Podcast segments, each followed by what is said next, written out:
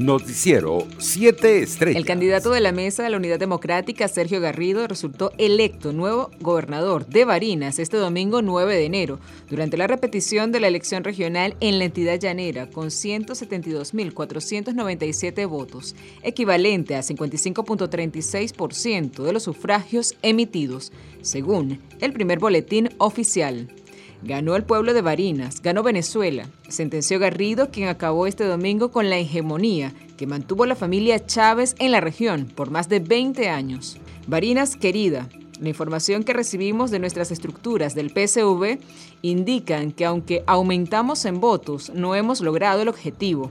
Agradezco de corazón a nuestra heroica militancia. Seguiremos protegiendo al pueblo barinés desde todos los espacios, escribió el candidato del PSV Jorge Arreaza en su cuenta en Twitter.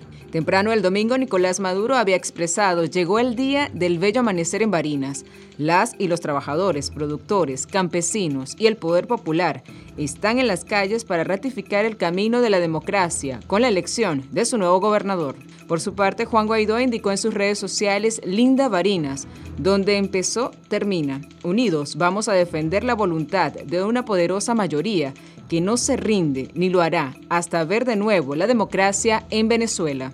En otras informaciones, la organización no gubernamental Monitor Salud exigió este domingo que las vacunas de refuerzo contra el COVID-19 lleguen a todos los centros sanitarios del país y aseguró que solo el 73% de los hospitales han recibido la tercera dosis para vacunar a su personal. Por su parte, los Países Bajos decidieron congelar la entrega al gobierno de Curazao de fondos adicionales para combatir la inmigración ilegal hasta tanto no garantice plenamente los derechos humanos de los cientos de venezolanos que actualmente se encuentran bajo su custodia. La decisión la anunció el ministro neerlandés del Interior y Relaciones del Reino, Raymond Canox, en una carta que envió al Parlamento el 6 de enero, según lo informó el portal Crónicas del Caribe. Internacionales.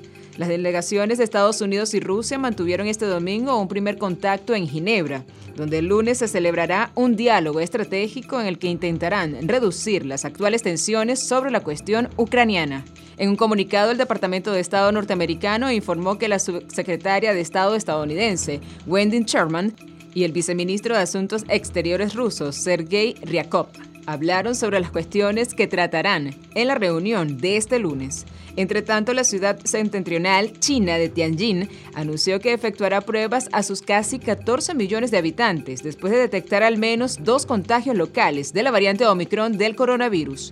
Las autoridades locales indicaron que ambos casos están relacionados y son parte de los últimos 20 contagios locales detectados en la ciudad todos en un mismo distrito, por lo que es probable que se detecten más a través de las anunciadas pruebas. Por su parte, la India confirmó este domingo 159.632 nuevos casos de coronavirus detectados en las últimas 24 horas, en pleno impulso de la tercera ola de la enfermedad alimentada por la rápida propagación de la variante Omicron. Con los datos de ayer, el total de casos desde el principio de la pandemia llega a 35.5 millones, un poco menos de dos años, según los datos del Ministerio de Salud de la India. Mientras tanto, las autoridades sanitarias alemanas registraron en las últimas 24 horas 36.552 nuevas infecciones por COVID-19, que contrastan con las 12.515 detectadas hace una semana. Además, la incidencia acumulada a siete días ascendió este domingo a 362.7 nuevos contagios por cada 100.000 habitantes, frente a los 335.9 de ayer y los 222.7 hace siete días, según datos del Instituto de Virología Robert Koch, actualizados esta madrugada. Economía.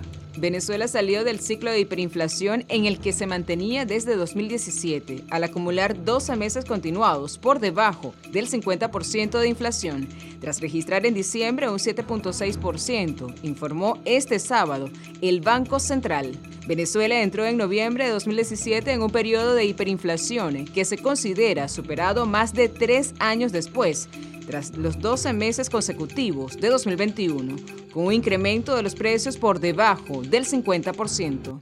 Deportes. El Caracas Fútbol Club anunció a través de sus redes sociales el regreso del portero Alain Baroja a Venezuela tras tener un paso de dos años en el Delfín de Ecuador.